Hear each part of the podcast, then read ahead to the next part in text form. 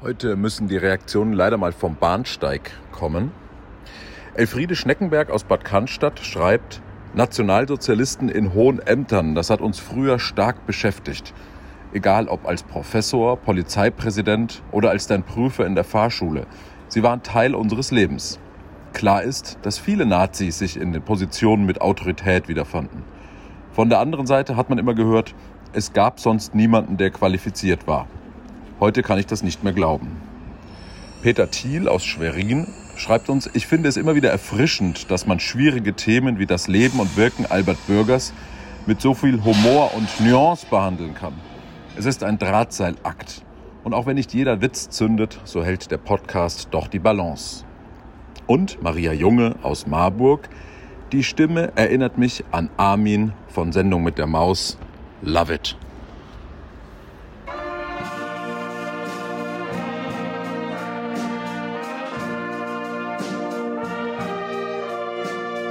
Rückkehr nach Rottendorf. Was die Aufarbeitung des Nationalsozialismus mit unserer eigenen Lebensgeschichte zu tun hat. Von Clemens Tangerding. Episode 8 Andersartigkeiten. Ein geistigeres und innigeres Element als die Sprache hat ein Volk nicht. Will also ein Volk nicht verlieren, wodurch es Volk ist, will es seine Art mit allen Eigentümlichkeiten bewahren so hat es auf nichts so sehr zu wachen, als dass ihm seine Sprache nicht verdorben und zerstört werde. Kinder, die in Würzburg, Bamberg und Kitzingen groß geworden sind, haben schon früh gespürt, was andere als Erwachsene auf gutzitiert.de erst nachlesen müssen. Das Zitat stammt von Ernst Moritz Arndt. Ein zentraler Begriff in unserer Kindheit war die Ami. Die Ami hat viele Bedeutungen. Wir fahren durch die Ami bedeutete, wir fahren mit dem Auto durch die Leighton Barracks, einer Kaserne der US-Amerikaner am Stadtrand von Würzburg. Das schaffe echt nur die Ami ist ein Zeichen der Bewunderung, wenn ein GI in einem Schnitzelrestaurant die beiden doppelt panierten Schweineschnitzel gemeistert hat. Und geh du mal eine Dauch zu der Ami, ruft eine frustrierte Frau ihrem Ehemann zu, wenn sie das Gefühl hat, es würde ihm an Disziplin fehlen. Wenn der Mann nicht dem Rat seiner Frau folgt und sich anstrengt, kann es sein, dass sie ihm eines Tages sagt, ich gehe jetzt mit dem Gonzalo von der Ami-Obe. Es ist sehr wahrscheinlich, dass Gonzalo und die Frau aus Franken sich auf den Deutsch-Amerikanische kennengelernt haben. Auch das ist eine sprachliche Besonderheit. Das deutsch-amerikanische Freundschaftsfest, das einmal im Jahr in den Leighton Barracks stattfand, wurde bei uns es Deutsch-Amerikanische genannt und nicht, was viel logischer wäre, es Festle bei der Ami-Obe.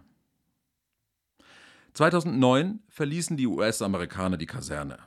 Seitdem gehört das Gelände der Uni und jedes Mal, wenn ich vorbeifahre, werde ich etwas schwermütig. Ich erinnere mich daran, wie ich mit Benne mit der 600er XT durch das Kasernentor gefahren bin, wir direkt hinter dem Kasernentor anhielten und den Helm abnahmen, weil wir wussten, dass in den USA keine Helmpflicht gilt und wir uns ja auf amerikanischem Boden befanden. Als das ein Polizist der Military Police sah, forderte er uns kurz und sehr prägnant auf, den Helm wieder aufzusetzen. Was wir innerhalb von zwei Sekunden taten. Abends, wenn wir in Bennes Karre mit Manuel und Atta am Hubland saßen und die drei anderen kifften, hörten wir den amerikanischen Radiosender NPR um Mitternacht lief immer die Nationalhymne, die Benne, Manuel und ich immer laut mitsangen. Dieses Gefühl, bei Burger King den Doppel-Whopper XXL aus der Packung zu holen und sicher zu sein, dass man satt wird.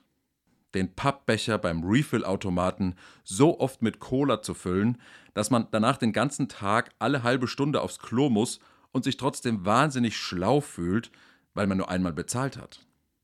Ich habe aber immer noch nicht verstanden, warum es beim Refill mehrere Größen gab.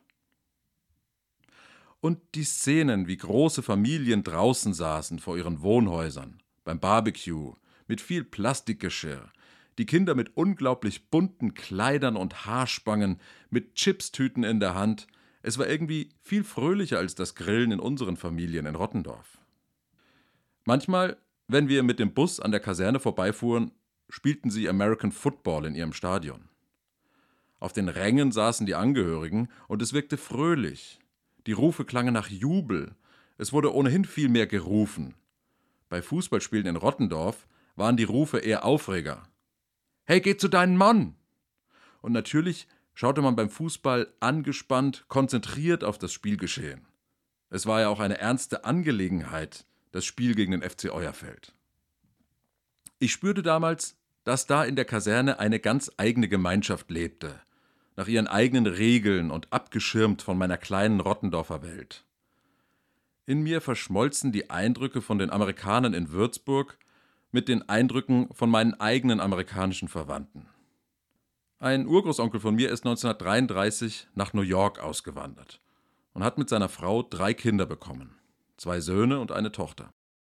Die Tochter besuchte uns irgendwann in Rottendorf. Doris sagte mir damals einen Satz, den ich noch nie zuvor in meinem Leben von irgendjemandem gehört hatte. Ich war elf oder zwölf, wir saßen im Auto und fuhren zu meiner Großmutter. Ich sprach über meine Berufspläne, wollte ich damals Pfarrer werden? Wollte ich Journalist werden? Ich weiß es nicht mehr. Aber ich weiß noch, dass ich Doris gegenüber Zweifel geäußert habe. Clemens, du schaffst alles, was du dir vornimmst. Das war ihre Antwort. So viel Zutrauen hatte mir noch nie irgendjemand vorher zugesprochen. Es war so anders als die Art, die ich von zu Hause kannte.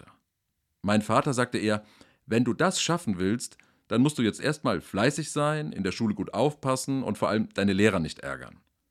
Jedes Gespräch über meine Ziele und Wünsche fing mit Bedingungen an, die ich erfüllen musste, damit ich etwas erreichen konnte.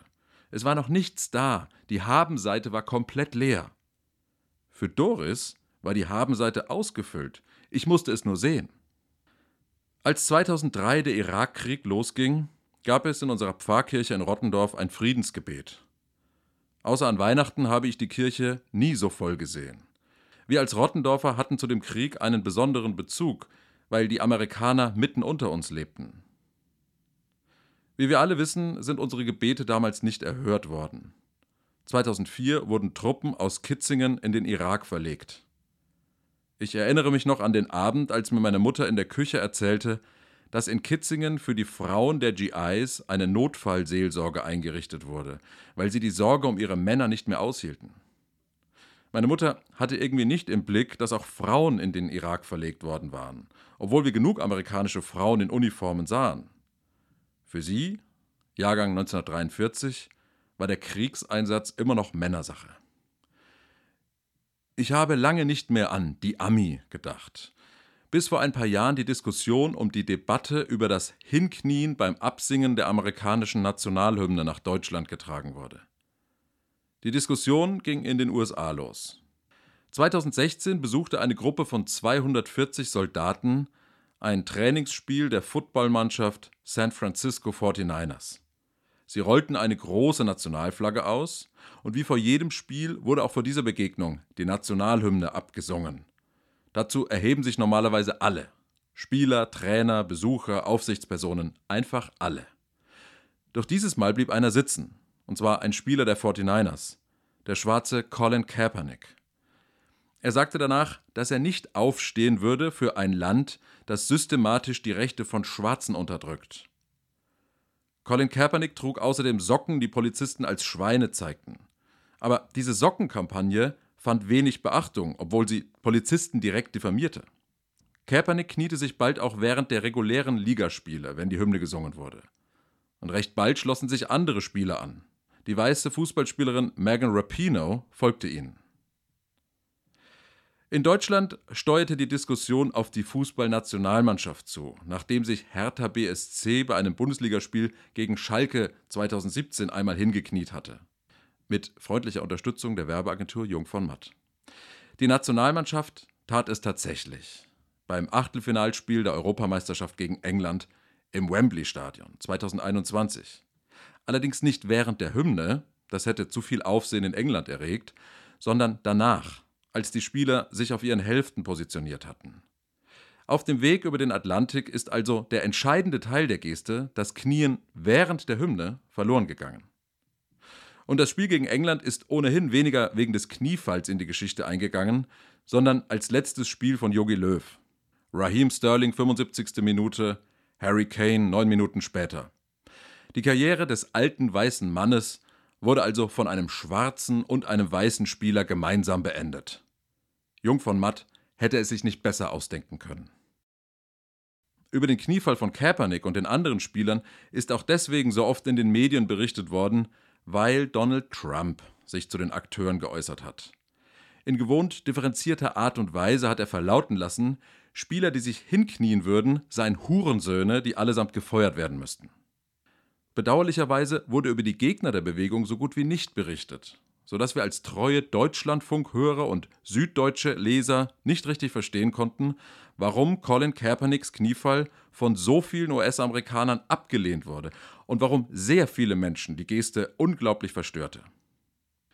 Wenn ich etwas genau wissen will, gehe ich auf Facebook. Wer sagt, Facebook sei tot, der lebt in einer Traumwelt ohne richtige Probleme. Wenn ich nicht weiß, wie ich meine Schnecken loswerde, dann kann ich natürlich die fünf besten Tipps gegen Schnecken auf meinschönergarten.de nachlesen oder den Beitrag Bye Bye Nacktschnecken vom NDR auf YouTube anschauen. Wird mir damit geholfen? Nein. Das, was richtig hilft, steht in den Kommentaren auf Facebook. Die sanfteste Methode, die Schnecken loszuwerden, ist die Anschaffung von Laufenten. Alles andere, was man dort so liest, sind Methoden aus der Kriegsführung. Genauso gehe ich vor, wenn ich die Beweggründe von bestimmten Gruppen zu bestimmten Themen kennenlernen möchte. Beim Thema Kniefall bin ich schnell auf die Facebook-Gruppen von Militärorganisationen gestoßen. Es gibt unzählige private Seiten, auf denen sich Familien von Soldaten austauschen.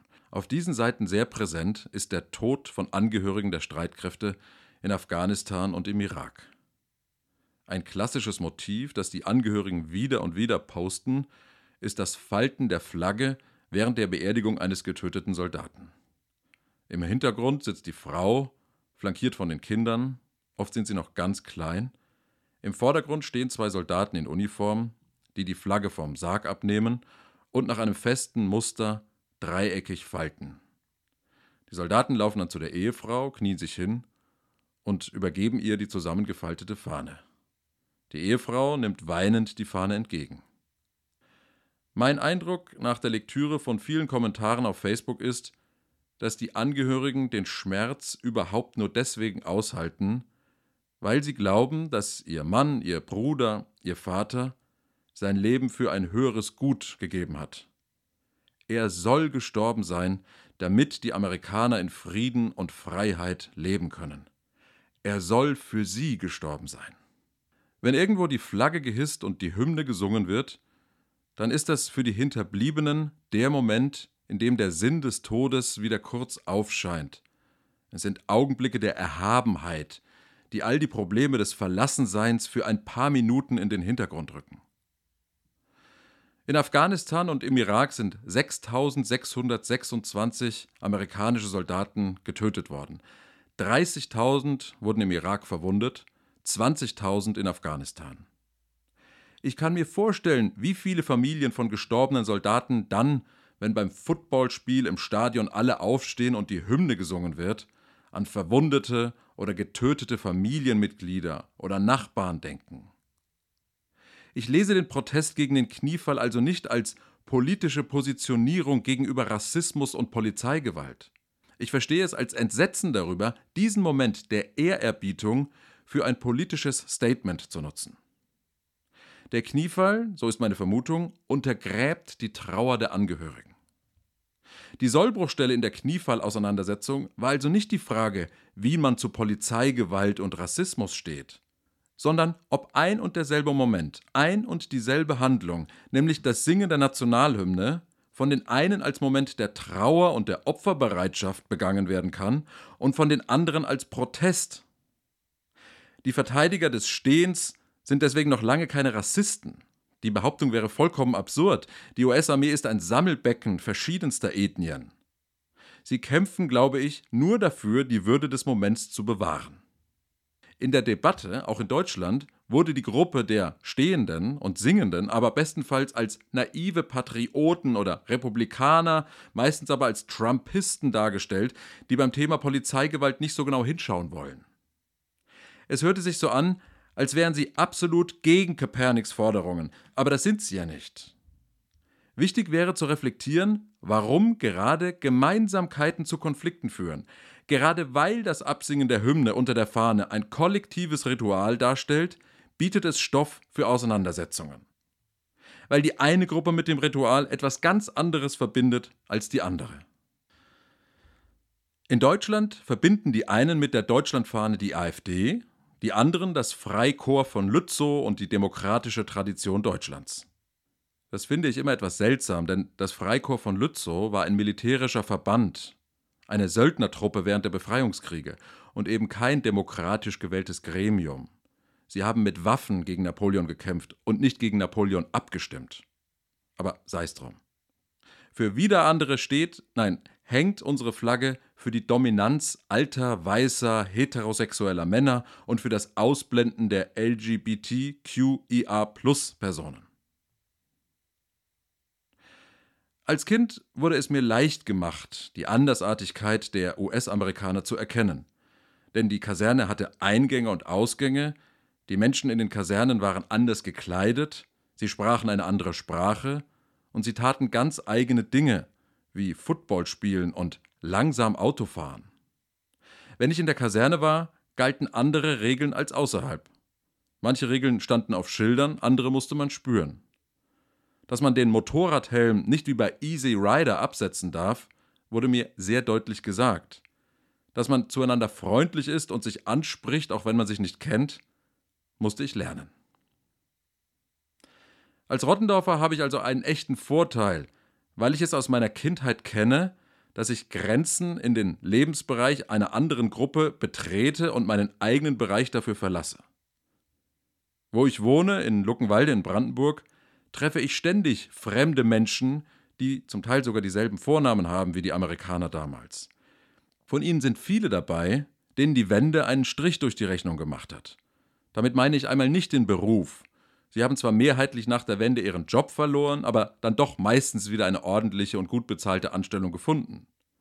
Aber viele Menschen, darunter einige unserer Nachbarn, mussten ihren Traum aufgeben, dass sie eines Tages, wenn sie alt sind, in der Nähe ihrer Kinder und Enkelkinder leben können. Denn ihre Kinder sind in den 90ern in den Westen gegangen, weil es in Luckenwalde nichts zu holen gab. Sie mussten weg, wenn sie etwas erreichen wollten. Ich bin zwar auch weggegangen aus Rottendorf, aber nicht mit dem Gefühl, ich muss hier unbedingt weg, wenn etwas aus mir werden soll. Nicht mit diesem Zwang, sondern aus freien Stücken. Meine Beobachtung ist, dass wir heute das Gespür dafür verloren haben, dass es sehr viele unterschiedliche Gruppen gibt, mit eigenen Regeln, mit einer eigenen Sprache, mit einer eigenen Art zu kommunizieren, mit eigenen Werten.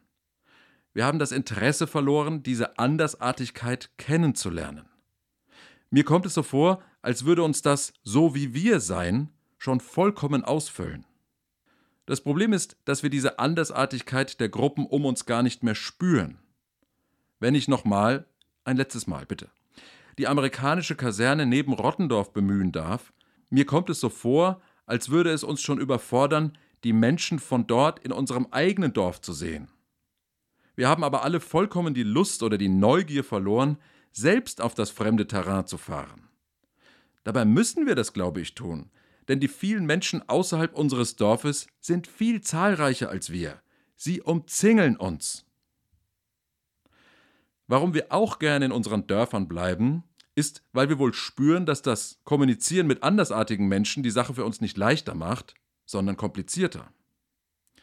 Ich habe irgendwann angefangen, mit Menschen zu sprechen oder Meinungen von Menschen zu hören, die in den vergangenen zwei Jahren als Querdenker bezeichnet wurden.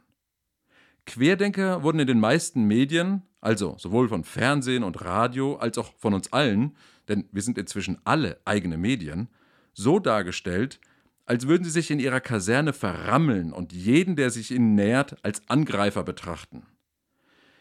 Die Regeln auf ihrem Kasernenlände würden wissenschaftlichen Fakten entgegenstehen. Sie würden sich weigern, die vernünftigen und leider nötigen Einschränkungen, die außerhalb der Kaserne gelten, anzuerkennen. Darüber ließe sich aber nicht mal mit ihnen diskutieren, weil sie niemanden reinlassen würden. Aber war das tatsächlich so? Auch hier hilft Facebook. Was mir sofort auffällt, ist, dass es nicht stimmt zu behaupten, die Querdenker würden sich gegen wissenschaftliche Ergebnisse stellen. Ich würde sogar sagen, man erkennt Querdenker daran, dass sie ständig neue Diagramme posten. Diagramme von Studien über die Wirksamkeit der Maskenpflicht, über die Übersterblichkeit, über die Prozentsätze der Geimpften und der Ungeimpften auf den Intensivstationen. Leute, die sich nicht für Wissenschaft interessieren, sind das nicht. Was auch nicht stimmt, nicht mehr zumindest, ist, dass sie keinen Austausch wollen. Ich habe eher das Gefühl, dass wir, wir Corona-Musterschüler, den Austausch mit den Querdenkern fürchten denn dann müssten wir unsere eigenen felsenfesten Überzeugungen überdenken. Ein guter alter Freund von mir, mit dem ich zusammen studiert habe, würde von meiner Gruppe als Querdenker tituliert werden. Er wohnt mit seiner Frau und seinen drei Kindern in Düsseldorf und kämpft in einer Elterninitiative für die Öffnung von Schulen und gegen Schulschließungen. Seine Zahlen, die Statistiken, die er bringt, seine Argumente auf seinen Reden bei den Demos, seine Sorgen um die abgehängten Kinder, sind allesamt hochgradig fundiert. Er ist ein schlauer Kopf, Jurist, er würde niemals irgendetwas schwurbeln. Ich teile nicht alles und setze teilweise andere Prioritäten, aber er ist kein Querdenker. Ich habe festgestellt, dass ich nicht mal einen Begriff habe für die Gruppe, der er angehört. Schulschließungsgegner bei fehlendem Nachweis zur Wirksamkeit, so müsste man die Gruppe nennen. Wir nennen ihn aber und alle anderen, die gegen die Corona-Schutzmaßnahmen aufbegehren, Querdenker oder Schwurbler. Wir haben nicht mal einen neutralen Namen für diese riesige Gruppe von Menschen. Wenn wir aber nur einen diffamierenden Begriff für die Andersdenkenden haben, wohnen wir dann nicht in der Kaserne? Haben wir dann nicht die Schotten dicht gemacht? Wohnen dann nicht die anderen, die Querdenker im schönen Rottendorf? Das kann und das werde ich niemals akzeptieren.